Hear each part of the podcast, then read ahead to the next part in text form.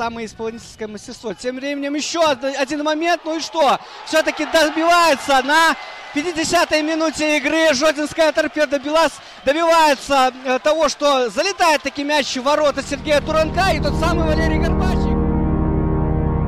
Quem que tá errado nisso aí, né? Se o, é, o mundo ou a, Bel, a, a Belarus, entendeu? Então a gente não. Porque todo mundo parou. E só nós que não. Atención, aquí se viene Kevin. Le va a meter velocidad, se acaba la diagonal.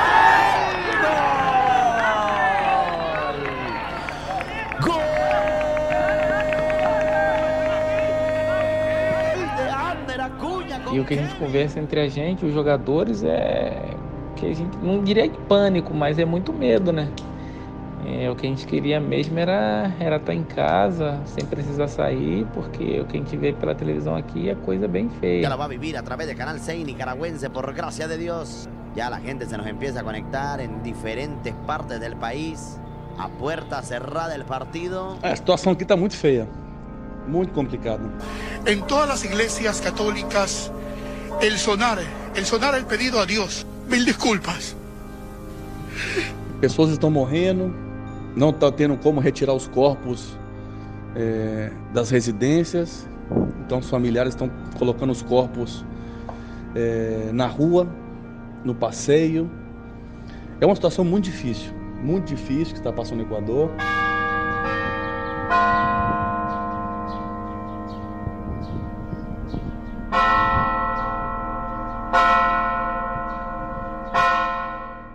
Olá, seja bem-vindo. Está começando a quinta edição do Conexão, versão home office. Eu sou Bruno Mesquita e conectado comigo está Maurício Mota. Tudo bem, Maurício? Fala, Bruno. Tudo bom, cara? Feriadão, né? Estamos aí nesse feriadão de Semana Santa. Vamos lá, vamos tocar mais um Conexão. Vamos, vamos embora que hoje tem muito assunto. Feriadão na quarentena, né? E na Argentina está Ariel Palácios. Tem vinheta para ele. Fala, Ariel! Como estão todos? Tudo bem? Temos é, alguns peculiares países que, apesar da pandemia, apesar do isolamento social é, compulsório em muitos lugares, ou pelo menos um isolamento é, parcial, existem alguns países onde o futebol continua e com estádios cheios, que é um dos casos. Aqui pertinho da gente é a Nicarágua. Exatamente. Alguns países ainda mantêm o, o futebol. E é de lá que é, que é a nossa primeira conexão hoje, vem de Belarus, com um jogador brasileiro que atua na liga local, que é o Lipe Veloso. Lipe, seja bem-vindo ao Conexão. Não sei se eu falo russo contigo, doblevete, dobledinho, ou se o, o idioma português você está mais familiarizado morando em Belarus. Ah, eu acho que é melhor o idioma português mesmo, fica melhor para nós, para a comunicação. Primeiramente, obrigado pela oportunidade de falar com vocês fico feliz aí para a gente bater um papo legal aí. E Lipe, antes de tudo, você chegou recentemente ao país, né? Como foi essa chegada né, no, no país? Como está esse isolamento? A preocupação né, inicial. Tá tudo normal aí né, em Belarus? É, então, a chegada aqui foi um pouco constrangedora para mim, né? Porque eu cheguei aqui e de início que eu achei que no outro dia já começaria exames para começar a treinar, jogar futebol como eu tinha noção já que eles me falaram que o país não tinha parado, mas não. Cheguei, fiz um exame, passando a imigração, já fiz um exame do coronavírus e já me colocaram numa quarentena direta de 10 dias, sem poder sair do apartamento, onde só o doutor do clube me visitava para medir minha, minha temperatura, para ver como que eu tava. Então foi bem, foi bem assustadora no começo, né? Bem difícil. Esse foi seu cartão de visita, né? essa sensação de ficar confinado num quarto, né? E quando conseguiu sair é, nas ruas, achou tudo normal? Os shoppings estão abertos? É, movimentação na rua tranquila? Teatro, cinemas, mercados? Cara, tudo normal, literalmente. Nada restrito. Que você fala, ah, não tá aberto isso, ou diferença de horário com tempo é, menor. Tudo normal. O público aberto ao futebol shoppings abertos, farmácia, etc. Tudo, cinema, tudo, tudo. As crianças brincando na rua de sábado e domingo, indo para a escola, idosos andando na rua, tudo normal, como se nada tivesse acontecido. E aí, Ariel, quer se mudar lá para Belarus? É, a, a, a, história ali do que está acontecendo é bastante peculiar, porque, bom, o, o a pessoa que Ariel comanda... Belarus? Não conheço Belarus, já passei por cima de Belarus, ida e volta quando fui para Moscou e quando fui para São Petersburgo. Estive pertinho ali quando fui para a Polônia, mas não conheço Belarus. Moro de curiosidade, mas infelizmente não conheço. Mas é, a, a, figura que comanda Belarus é bastante sui generis. Ela é muito famosa.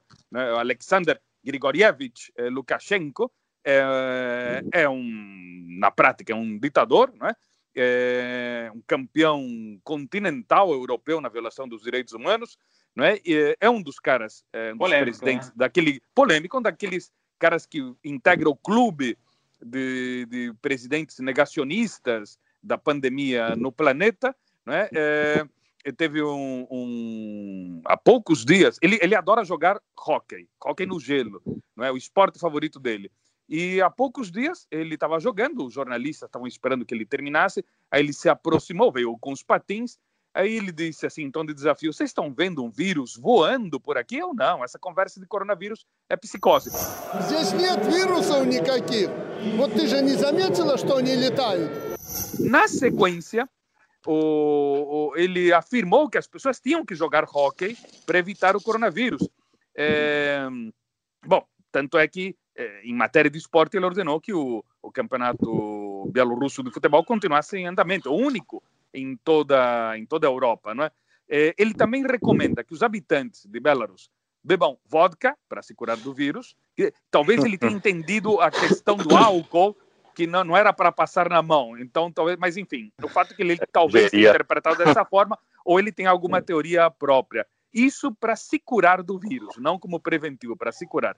Ele também receita, e isto é muito peculiar, porque isso, é, essa coisa de beber álcool, ou beber coisas quentes, ou beber, é, enfim, é, eu, houve várias fake news no assunto, mas a proposta dele, a receita dele também para evitar, como preventivo do, do coronavírus, que ele tem é totalmente diferente de qualquer outra maluquice no resto do planeta. Ele propõe andar em trator.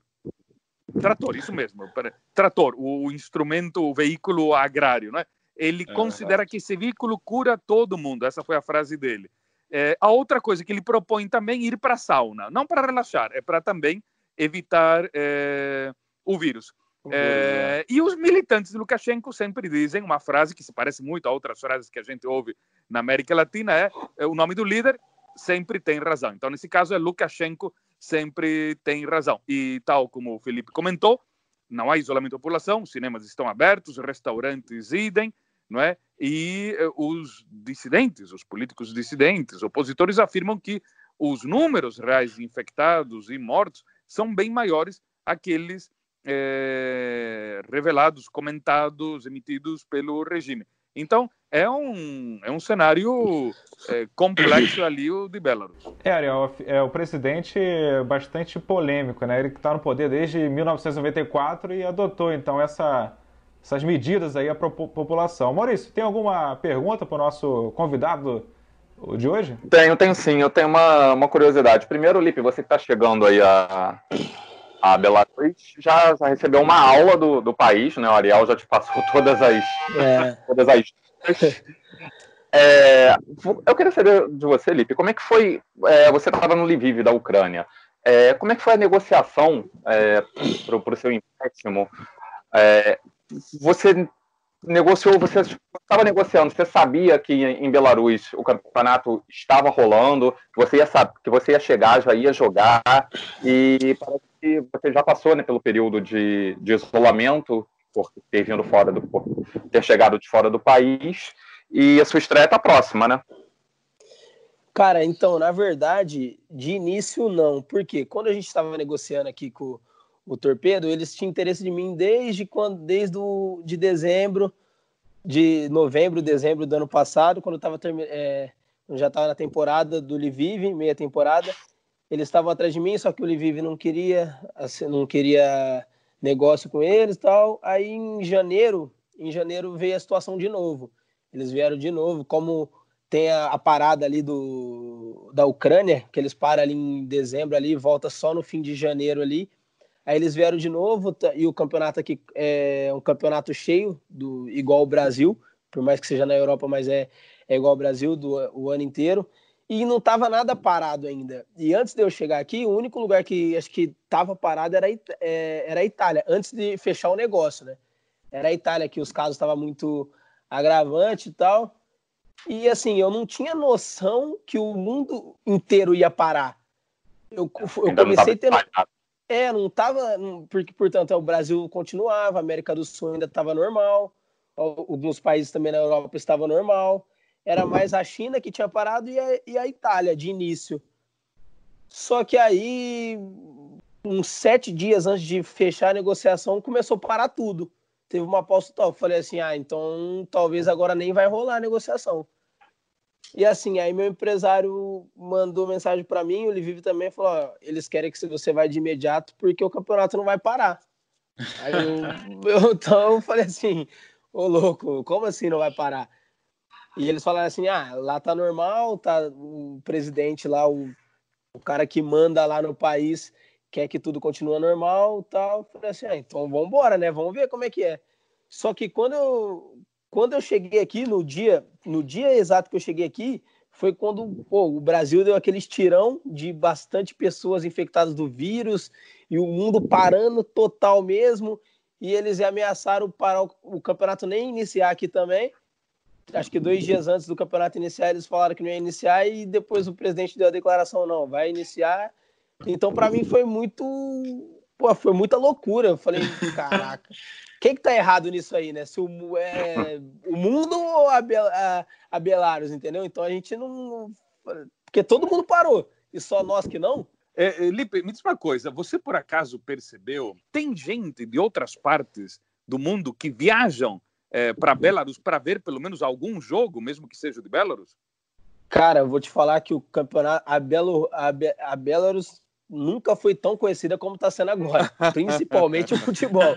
Porque assim, saiu umas notícias aqui que eles venderam para não sei quantas emissoras de outros países que nunca sequer deram notícia do futebol da, da Belarus. Então, assim, e eu não posso afirmar isso, mas eu acredito que, por, por exemplo, no leste europeu aqui, de Ucrânia, Polônia, Letônia, esses, esses países assim, eu acredito, eu acredito que pessoas devem estar vindo sim, porque abriu, abriu oportunidade de ver alguns jogadores que talvez passariam despercebidos nos, se os calendários de futebol tivessem normalmente acontecendo, entendeu? Então acredito que tenha pessoas diferentes sim vindo ver, porque o povo é apaixonado por futebol, né? Por mais que o presidente falou, ele falou, não vai parar, mas talvez o povo teria consciência e falasse assim: ah, eu não claro. vou por questão de me resguardar e me cuidar, mas não tá tendo isso também. Nem máscara na rua, nas ruas a população tá, tem utilizado álcool gel ou também não? Eu acho que máscara dá para você, você sair e contar nos dedos assim quem tá usando, mas em questão de higiene, assim, eles estão, eu acho que eles estão bem cuidadosos quanto a isso, porque todos, todos os lugares, por exemplo, eu fui no shopping, eu entrei em cada loja do shopping, na entrada tem um negócio de álcool em gel para você limpar as mãos, todo restaurante, todos os lugares, todos. Nesse quesito tá eles estão se cuidando bem, entendeu? E, e, você vê isso no clube também, a estrutura que o clube passa para você, tem essa preocupação? Nossa, no, no clube é até surpreendente, né? Porque é uma higienização o tempo todo. Não vou falar 24 horas, mas sei lá, umas 12 horas no, no dia, enquanto tem gente, enquanto nós está usando o CT, o centro de treinamento, e toda hora estão limpando a academia, toda hora estão limpando o refeitório, a sala que tem as preleção, sala do médico, fisioterapia, todo momento, o, os quartos do, da concentração. Então, e eles falam para nós, né? Fala que para a gente evitar de sair, por mais que esteja normal, porque o vírus está aí, né? Não é porque aqui não parou nada, ninguém vai pegar aqui, né? Não tem como saber. Porque casos tem. Talvez a gente não tenha os números corretos, entendeu? Só concluindo na minha parte, como que é a cabeça do jogador, né? Entrar em campo nesse momento que está o planeta. Para mim, a minha maior preocupação foi na minha chegada, por ver o que estava acontecendo no mundo, mas depois tendo noção de como as pessoas no clube estavam lidando com o problema, que sabem que tem um problema, não é que eles estão fechando os olhos, falando, ah, não existe isso aí. Não, eles têm noção, têm ciência disso. E dentro de campo, eu particularmente não penso em nada. Eu, eu quero entrar lá, quero ganhar o jogo, quero saber porque é ganhando que a gente tem nossas premiações por jogo, então é entrar, matar o leão.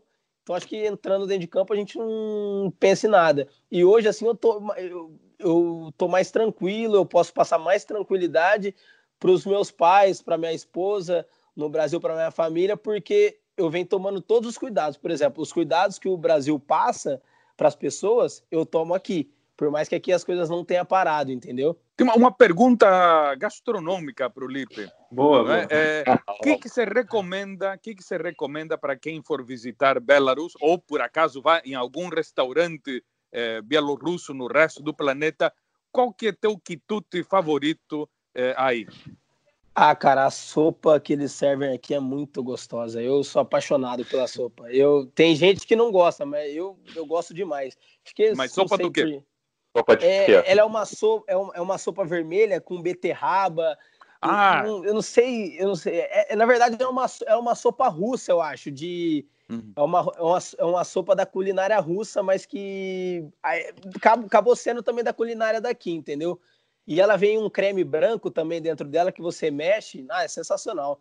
Se quando tiverem a oportunidade de vir, virem para cá, um restaurante bielorrusso, eu indico muito, porque é muito boa. Pedi então essa sopa aí do Lipe Veloso aí para contar no cardápio. Exemplo, no clube a gente come normal, né? É mais é macarrão, mais massa, né? Macarrão, aí carne também, peixe, frango, salada e não tem muita diferença também, até porque senão fica difícil para nós adaptar claro, claro a todas as comidas deles, que a gente não é acostumado também no dia a dia, né? Então, obrigado, Lipe, pela participação aqui no Conexão. Falando um pouco da curiosidade local de Belarus, como que está o ambiente, né? Que vive, acontece tudo normal é, em Belarus e no planeta é, as coisas são bem diferentes, bem opostas, né? É, e também serve como vitrine, né? Já que o futebol ainda, ainda continua no país, né? a vitrine para vocês imagino que continua bem fantástica. Conforme você destacou, televisões mostraram interessadas em transmitir o campeonato local, como Rússia, Ucrânia, Israel e Índia, né? Está sendo passado, então, nesse momento que você chega aí, é, o campeonato local ser retransmitido para outras nações. É uma oportunidade maior para nós aqui, nós, os brasileiros que estão jogando aqui na Bielorrússia, de mostrar nosso trabalho também, mostrar competência, qualidade nossa, de, se Deus quiser, estar tá voltando a jogar no Brasil ou num time maior da Europa. E, e mais uma vez, obrigado a todos vocês pela oportunidade de falar e que também queria deixar um recado para todos os brasileiros, né? Que por mais que a gente está tendo uma vida normal aqui, a gente também está se regrando a isso, pra, com todos os cuidados, e que as pessoas no Brasil continuem tomando cuidado, ou melhor, tomem cuidados redobrados, porque cuidados a mais nunca vai ser ruim, né? E respeitar as regras, se não é para sair de casa, não saia, se tem que ter higiene, tem, tenha higiene, porque eu falo assim, né, que a gente tendo saúde, a gente consegue correr atrás dos nossos sonhos, da, dos nossos filhos, da, de todas as coisas das nossas vidas, né? Isso aí é o mais importante, a gente preocupar com a nossa saúde agora e que depois a gente corre atrás de tudo que ficou para trás. Seguindo então o programa, vamos fazer a conexão com o nosso correspondente de Paris, Rafael De Angeli. Fala Bruno, Ariel, Maurício, um abraço para todo mundo que acompanha a gente aqui no Conexão. Todo mundo com saudade do futebol aqui na Europa, mas praticamente todos os países pararam no campeonato, como a gente sabe, com exceção do, de Belarus, um estranho caso de Belarus em que o campeonato continua acontecendo normalmente Semana passada, no fim de semana passado, na última rodada, oito partidas é, foram realizadas, são 16 clubes na primeira divisão. E no final de semana que vem, a partir de sexta-feira agora, mais oito partidas marcadas também, sexta, sábado, domingo e segunda, por lá, por incrível que pareça, e ao contrário do que todos os outros países da Europa é, fizeram e fazem, o campeonato continua acontecendo. De qualquer forma, é, mesmo com o campeonato parado aqui na França, por exemplo, na Inglaterra, é, na Espanha, os países estão nos bastidores se movimentando para tentar reorganizar o retorno à competição. É o caso da Alemanha, por exemplo. É o primeiro grande país aqui da Europa a ver os seus principais clubes voltarem a treinar. Todos os clubes já estão treinando é, na Alemanha. O último a conseguir autorização foi o Werder Bremen, que na segunda-feira conseguiu autorização do Ministério do Interior da cidade de Bremen para voltar a treinar, mas eles estão voltando com diversas restrições. Os clubes separam os jogadores em grupos de 3, 4, 5 atletas por turno, para que eles não se encontrem todos ao mesmo tempo, para que se evite uma aglomeração e aí consigam sim é, persistir com essas medidas de restrição que são muito importantes para evitar a propagação da Covid-19. O campeonato alemão está parado desde o dia 13 de março. A previsão agora é que ele retorne no dia 30 de abril. A gente sabe que é uma data que pode ser modificada a qualquer momento, porque depende de como a, epidemia no país vá se desenrolar. Na Alemanha, em comparação com os grandes países da Europa, é, que tem uma população é, muito grande, ela está controlada de certa forma. O número de casos aumenta porque o país testa muita gente, mas o número de vítimas é muito inferior à Espanha, Itália e até à França. Então, por isso existe uma certa segurança e os clubes conseguem se organizar e, e, voltar a treinar nessas condições que eu falei. Por exemplo, o Werder Bremen, os jogadores nem vão utilizar os vestiários lá, eles vão tomar banho em casa. Essa é a orientação do clube. Então, em teoria, é possível que o campeonato alemão volte no começo de maio, antes de todas as outras competições é, em países grandes da Europa. Essa é a tendência. A gente sabe que a média de público no futebol alemão é impressionante, são os estádios mais lotados do futebol europeu, mas tudo indica que quando voltar será com estádios vazios, para evitar realmente uma nova onda da epidemia da Covid-19. Para finalizar, uma história interessante: uma equipe da Alemanha, o Lokomotiv Leipzig, da quarta divisão, teve uma iniciativa criativa aí para conseguir continuar movimentando o seu caixa, né, conseguindo ganhar dinheiro, criou um jogo imaginário que será realizado no dia 8 de maio, às 7h30 da noite, contra um adversário imaginário, e pediu para todos os torcedores comprarem ingressos simbólicos que custam um euro cada para tentar ajudar o clube. E já venderam 114 mil ingressos, pelo menos até agora. Uma medida bacana que movimenta um pouco aí o caixa da, do Lokomotiv Leipzig e não deixa o clube parar e não deixa principalmente o clube quebrar. Tá certo, amigos? Um abraço para vocês. Jogo imaginário. E aí, vocês já compraram os seus ingressos por aí? Que história curiosa, né, cara? Que história curiosa e, assim, criativa, né? Que o, o, a diretoria do Lokomotiv Leipzig fez, né? Acho bem legal, acho que poderia ser adotada em, em alguns países aqui, aqui no Brasil, o pessoal fanático por futebol. Na Argentina também, eu acho que se fizesse isso, apesar da apesar da crise econômica da Argentina, mas acho que se fizesse isso, os inchas iam, iam ajudar os times. O que, que você acha, Ariel? Eu acho que sim, não é? Porque esse momento de ser criativo, esse momento de usar a imaginação. Né? Uma medida de marketing bem legal, né? Bem interessante do, e diferente, né? Do, do clube para poder nesse momento, né? Ter um lucro também, ter um caixa, né? Assim, movimentar um pouquinho e também, né? Lógico de tentar trazer o torcedor mais próximo da, da equipe. Com certeza. É, nesses momentos é fundamental. Nesses momentos é fundamental, porque muitos clubes estão com problemas para ver como é que sobrevive, né? O... Bom, só para recordar, o presidente da Federação Alemã de Futebol, quer dizer, clubes com muito dinheiro de forma geral, não é? é ele disse, né, que muitos poderiam falir por consequência desses efeitos colaterais da, da pandemia, né?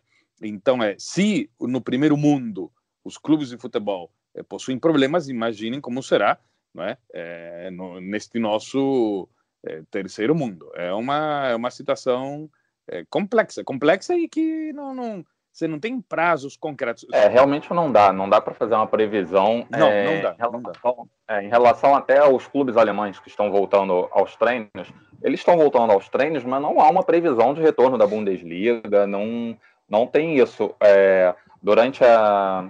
O Werder Bremen, que era o único clube da primeira divisão que faltava ainda retornar, retornou agora, foi o último que voltou, retornou agora. Então, todos os 18 clubes da primeira divisão já estão treinando, mas estão treinando daquele jeito que dá para treinar, em pequenos grupos, hum, separadamente, é, três, quatro, no máximo cinco atletas.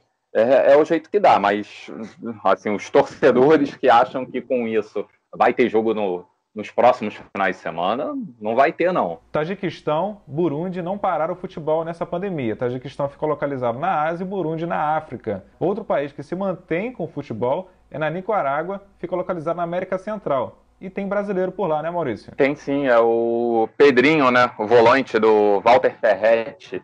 É o time da, time da polícia lá. O Pedrinho gravou, gravou com a gente, né? Passou Passa um pouco do relato do que do está acontecendo lá na, na Nicarágua.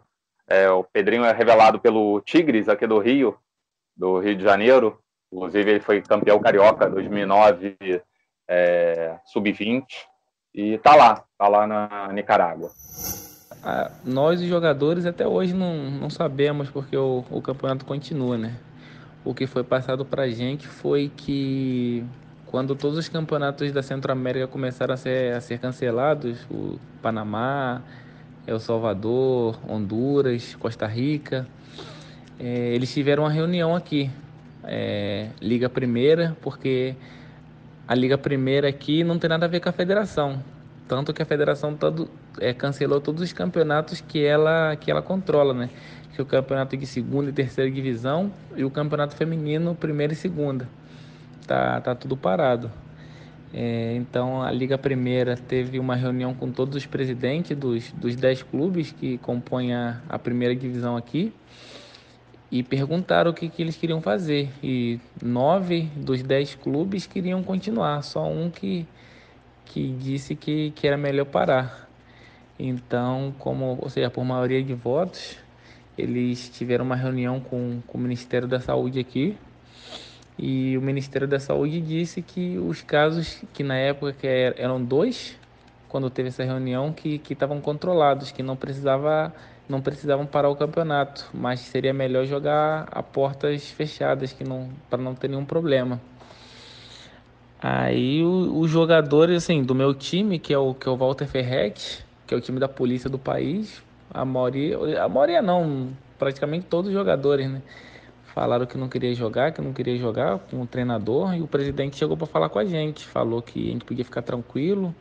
E, assim, pelo menos nosso time estava respaldado por eles, que qualquer coisa acontecesse, eles iam arcar, porque aqui a, a polícia tem um, um hospital bem grande, que, que esse hospital é designado só para atender o, os policiais e as famílias dos, dos policiais, e que a gente estava respaldado com isso. E o que a gente conversa entre a gente, os jogadores, é que a gente não diria que pânico, mas é muito medo, né?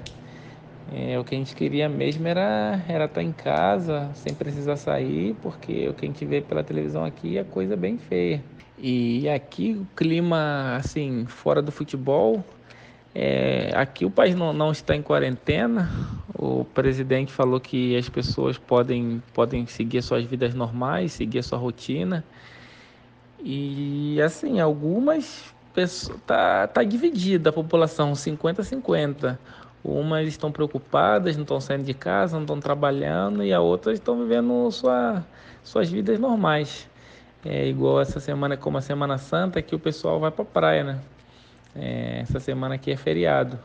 Então, muita gente foi para praia, tá passando essa semana na praia, fica lá até domingo. Então, eles, seja, então, estão acreditando, estão acreditando no presidente e estão tranquilos, vivendo sua, sua rotina normal. Outros estão, estão nas suas casas, tem bastante negócio fechado, mas na grande maioria estão abertos aqui, shoppings, é, mercados. Alguns estão assim fazendo fila para entrar, mas seja controlando as coisas que compram, essas coisas, entendeu? Portanto, o Pedrinho relatou a situação que vive o atual país, né? E também um dos países aí que mantém o futebol mesmo a essa pandemia, não é verdade, Ariel? Pois é, é o caso da, da Nicarágua, né, é, onde há um governo que é nacionalista, militarista, costuma colocar a culpa dos males do país na imprensa, se considera é, vítima das conspirações internacionais. Bom, nesse contexto complexo, né, o, o regime afirma que a pandemia do Covid-19 não passa de um exagero. É, e o, o, o, líder nicaragüense, Daniel Ortega, que é, um, é uma figura bastante paradoxal, ele chegou ao poder é, no final dos anos 70, comandando a Revolução Sandinista, que era de esquerda, ah, na década passada, agora em, a partir de 2007, 2008, voltou ao poder mas já reconfigurado como um conservador, mas com discurso de esquerda, mas com práticas de direita, enfim, aliado ao FMI, é, é conservador, enfim, na, na, na, parte moral, enfim, é, é, uma figura muito esquisita, mas, bom, de coisas esquisitas temos de sobra na América Latina, então, enfim, é, mas é, ele, ele, como principal medida contra o novo coronavírus, ele fez dias atrás uma mega manifestação de seus militantes eh, contra, uh, contra isso, né? Então, quer dizer, reuniu milhares de pessoas que ficaram todas acotoveladas, né, para, segundo ele, batalhar com amor contra o Covid-19. Né? É, a escritora é, nicaragüense também, Gioconda Belli, que é autora de best-sellers em toda a Latina, América Latina, ela diz que o Ortega supera os personagens mais bizarros do realismo mágico é, latino-americano. Bom, e nesse contexto de negar totalmente a existência, tanto é que as fronteiras da Nicarágua estão abertas, as aulas continuam, é, não decretou isolamento social de nenhuma forma, é, ele, é, ele ordenou que continuasse o campeonato, a liga é, nicaragüense. É o único país das Américas onde um campeonato nacional de futebol permanece por ordens estritas do ditador. Tem muito jogador é, que tem medo de ir a campo, mas vai porque é pressionado é, pelo regime e pelos cartolas é, dos clubes. Né? Então, é uma situação muito complexa a da Nicarágua, onde é, dissidentes afirmam que é, os baixos números que existem no país como vítimas do, do coronavírus são apenas uma maquiagem estatística do, do regime. A Nicarágua, o Daniel Ortega, é, nesse esse mandato atual dele, né, ele colocou inclusive a, a esposa dele é a vice-presidente do, do país, né? Rosário Murillo. Isso, exatamente. A Rosário Murillo é a mulher dele, é a vice-presidente, ou seja, é primeira-dama e vice-presidente simultaneamente, né? É, e ela, ela que é, todos os analistas, todas as fontes afirmam que ela é quem tem as rédeas do país já há vários anos, há vários anos. E ela também é uma figura é, controvertida ela, os filhos é, dela e do Ortega, eles, eles, é, eles possuem, são donos de quatro canais de televisão. Ela aparece nos canais dos filhos todos os dias, rezando o terço. É, ela tem um frenesi religioso bastante grande.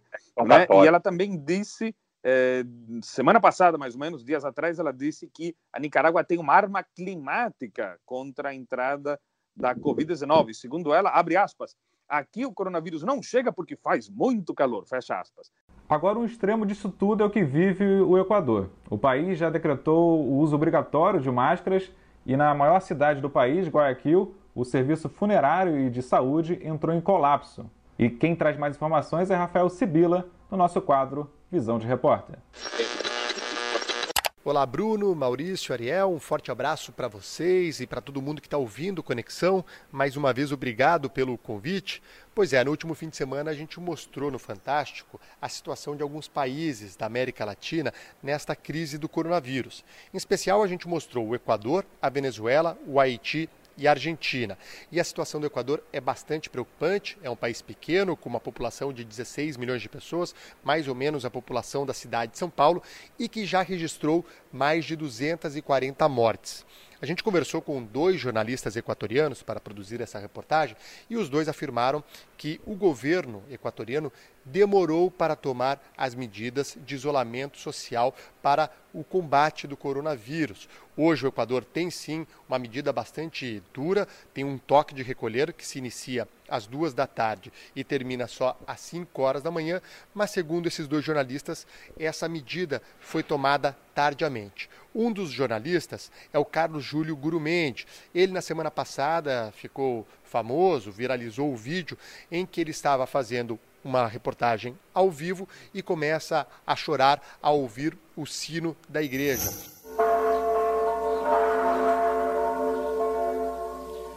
Bien, mis amigos televidentes, muy buenas tardes.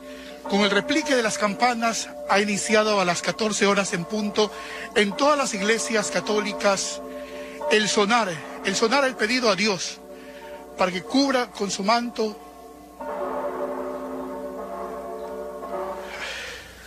con el replique de las campanas de la Iglesia Católica se pide quedarse en casa, ver por los suyos, sus familiares. Mil disculpas. entendemos los periodistas también somos seres humanos y nuestro querido compañero y amigo Carlos Julio Gurumendi ha tenido un pequeño quebranto. A gente conversou com ele e ele disse que o sino da igreja é o anúncio de que você tem que ir para casa, que é o momento do toque de recolher. Mas ele disse que naquele momento que ele ouve o sino da igreja, começa a passar um filme na cabeça dele, ele começa a lembrar de tudo que eles estão vivendo, dos corpos que ele já viu nas ruas de Guayaquil, do número de pessoas morrendo. Ele mesmo conhece quatro pessoas que faleceram neste, nesta crise do coronavírus. A principal cidade que está sofrendo com o coronavírus lá no Equador é Guayaquil, que é uma das duas principais cidades do Equador, a outra é Quito, a capital. E, esse, e essa situação dos corpos nas ruas, a gente até mostrou na reportagem um vídeo de um corpo sendo abandonado. Guayaquil está sofrendo com o problema de que o sistema funerário da cidade não está dando conta do volume de mortos por conta do coronavírus. Então muita gente está tendo que ficar com os corpos em casa. A gente mostra isso na reportagem de um filho desesperado porque o corpo do pai dele já está há três dias e ninguém aparece para retirar o corpo de sua residência. E quem relatou também a situação do Equador foi Gabriel Marques, jogador do Barcelona de Guayaquil, que comenta o momento difícil que vive o país e a cidade de Guayaquil. Aqui em Guayaquil nós não demos muita importância, no primeiro momento, alguns não deram muita importância no primeiro momento e aconteceu o que aconteceu. É o lugar que mais lugar que mais tem contaminados. Foi o lugar também que não acatou as autoridades, não respeitou o que o ficar em casa. É... Eu me lembro que faz 20 dias atrás é, se cancelou se cancelou jogos, se cancelou tudo e pessoas continuavam andando na rua, continuavam sem proteção, sem usar máscara, sem usar luva. É... E aconteceu o que aconteceu. Se colapsou tudo, não tem lugar para mais doentes, mais contaminados nos hospitais, estão se tratando dentro de casa, estão morrendo dentro de casa e os corpos estão ficando dentro de casa.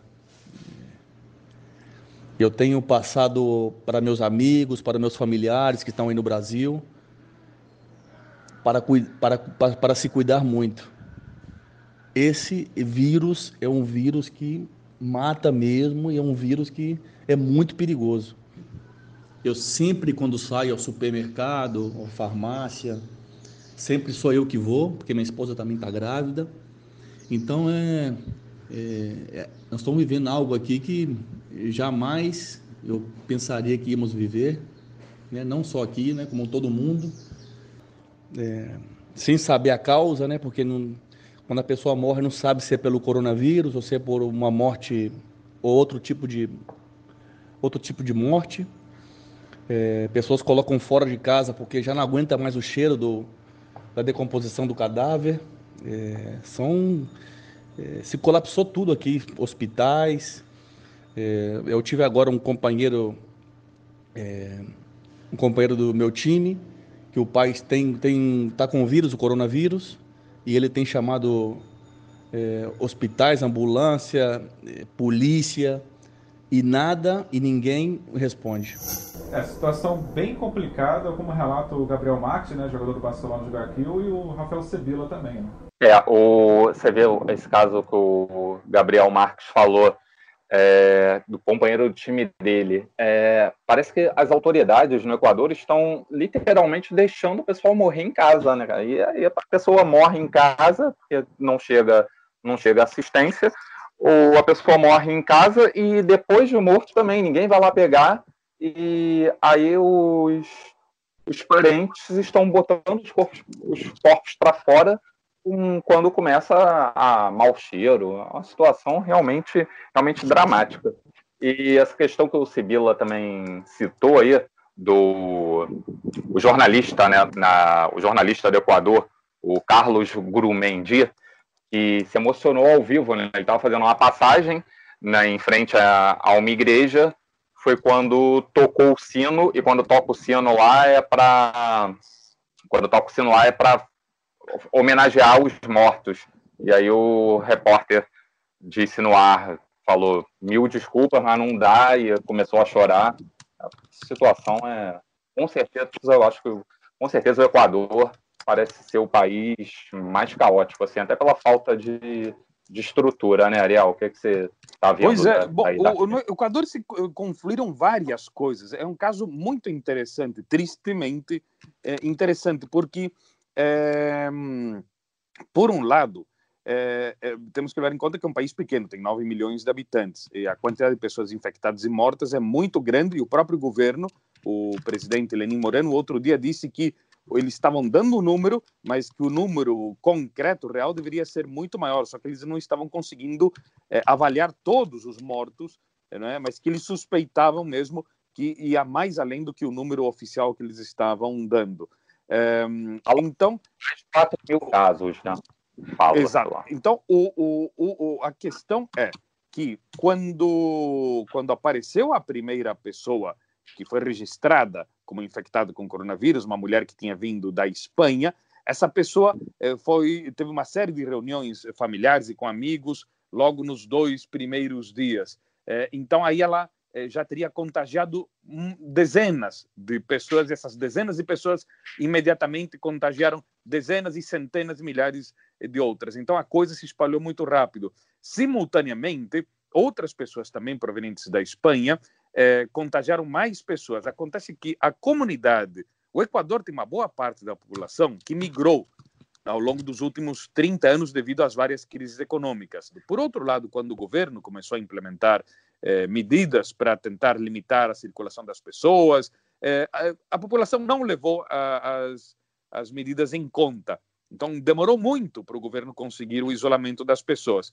Eh, e isso foi outro fator que multiplicou mais ainda.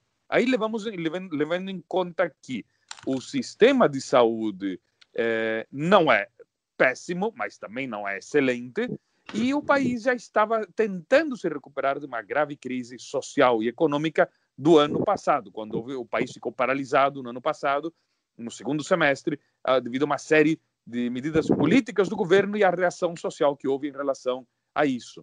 Né? Então, todo isso daí funcionou como uma espécie de coquetel que complicou toda a situação é, equatoriana, a tal ponto que é, muitas pessoas estavam morrendo em suas casas, as autoridades não sabiam se os mortos é, eram mortos por coronavírus ou de, outra, de outros problemas, digamos, como o sistema de saúde em Guayaquil, especialmente, estava colapsado, as pessoas morriam porque não havia lugar nos hospitais e, e, e, ficavam os corpos que as pessoas tinham que depois depositar na, na calçada para evitar contágio. Depois de quatro, cinco dias, o corpo começa a se decompor, né? Então, é, chegou a esse ponto é, dramático. É, tanto é que os catadores de papel de Guayaquil se ofereceram e já estão fazendo caixões de papelão, porque os caixões de madeira não estavam dando conta de fabricar os caixões de madeira na escala que era é necessária para um costumeiro pequeno número de mortes cotidiano assustador, um né? grande número. Né? Então é assustador e mais ainda o governo também já começou dias atrás a construir dois novos cemitérios especificamente para enterrar vítimas da, da Covid-19 ali só em Guayaquil. Guayaquil concentra mais da metade dos infectados no Equador. Agora, chegando ao fim do programa, vamos dar uma respirada, né? Nesse momento que vive todos nós, né, em quarentena. Vamos então com a dica cultural na estante do Ariel. O que, você retira hoje da sua estante, Ariel? Olha, hoje é, vamos passar de história, é, que eu falei bastante outro dia, e, de, e também de literatura hispano-americana. Vamos passar para uma sessão da ficção científica que eu adoro. Eu gosto de ficção científica, mas eu gosto de uma sessão específica, que é a Ucronia, ou História Alternis, ou História Alternativa, que é, é aqueles livros sobre o que, que teria acontecido se né? Aquela coisa, o que, que, teria acontecido se, por exemplo, Dom Pedro II não tivesse sido derrubado pelo Marechal Deodoro? Né? O Brasil ainda seria uma monarquia. O que teria acontecido se eh, o Hitler tivesse vencido a Segunda Guerra Mundial? Então, eh, houve uma série de séries, eh, como O Homem do Castelo Alto, agora o Complô contra a América, que estão séries muito boas que tratam disso. Então, é, eu adoro exatamente esse tipo não é, de, de livros. Existem muitos livros, eu tenho aqui duas estantes só sobre esse tipo de ficção científica. Então, de todos esses que eu tenho por aqui, eu vou pegar um do Harry Turtledove. É, o livro chama, está publicado no Brasil também, Em Presença de Meus Inimigos.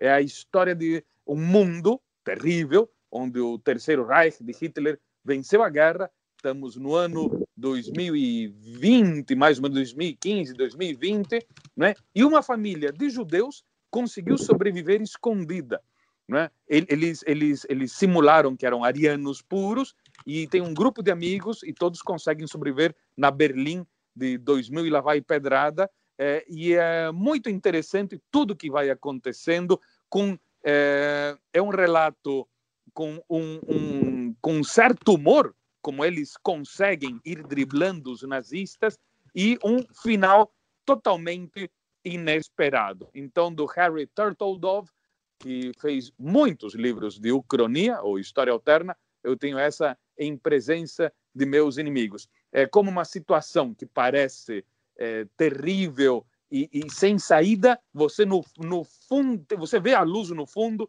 e você consegue escapar dessa situação é, terrível como uma esperança lá no, no final. É uma coisa muito, digamos, adequada a estes tempos de, de pandemia, porque no fim, no fim, vamos, a humanidade vai vai vencer e vai sobreviver, como tantas outras vezes a gente sobreviveu. Com certeza, então. E Maurício, o que você traz aí também?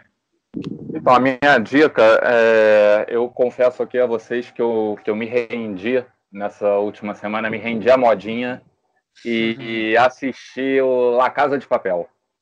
Assisti essa última ah. temporada, não assisti essa última temporada, não. Eu assisti desde a primeira. Eu não tinha visto nada. Então, ah. no final de semana, quatro temporadas direto de La Casa de Papel. Gostei, mas esperava mais. Pelo a última, a última temporada tá deixou a desejar um pouco. Né?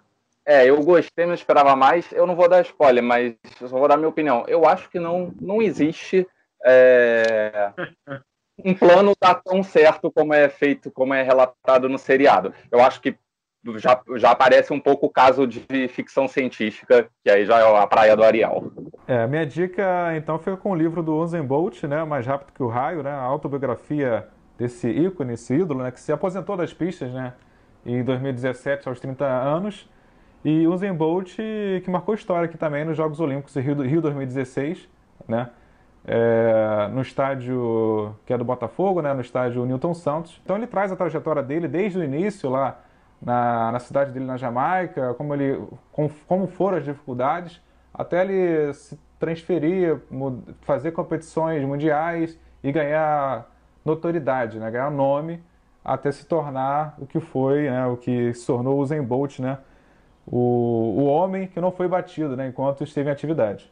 Bom, então, portanto, chega aqui o fim da quinta edição do Conexão. Lembrando sempre que você pode acompanhar na hora que você quiser no globoesporte.com/podcast ou no aplicativo de áudio de sua escolha, seja Spotify, Apple ou Google Podcasts ou no Pocket Cast. Esse programa tem a coordenação de Rafael Barros e a gerência de André Amaral. Hasta luego, Ariel. Hasta luego. Bom, uma boa jornada a todos e boa semana. Até a próxima, Maurício. Até a próxima, bom feriado para todo mundo e vamos comer chocolate. Até o futuro. Até o futuro. E continue conectado.